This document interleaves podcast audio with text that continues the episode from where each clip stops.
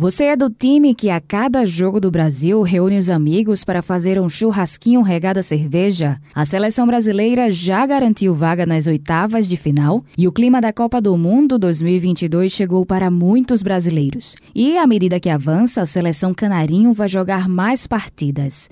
Mas como ficam as finanças com tanta festa? Fim de ano, 13 terceiro caindo na conta, será que dá para não se emocionar e não se endividar? Para o personal financeiro Leandro Trajano, vale a época, a experiência, a alegria, mas é preciso ficar atento. Nenhuma seleção que se preze vai entrar na Copa do Mundo sem considerar o planejamento para aquilo que ela deseja, para aquilo que ela busca, seja passar de fase, simplesmente chegar às oitavas de final, estar entre as oito, entre as quatro melhores ou brigar pelo título. Da mesma forma, nós, na nossa vida pessoal, no dia a dia, não dá para entrar sem muito planejamento. Ou a gente pode ficar pelo caminho e pior do que tudo aí, ficar cheio de dívidas. Então é importante sim ter ideia de quanto vem nessa primeira parcela do 13 terceiro, cada um tem sua realidade, se já estava na empresa ou não, já pegar uma parte proporcional. O que é que vem na segunda parcela do 13 terceiro? Tem dívidas a quitar ou não? Quais seriam as prioridades? Para que possa se organizar da melhor forma para acompanhar os jogos da seleção, para que possa vibrar. E como se organizar financeiramente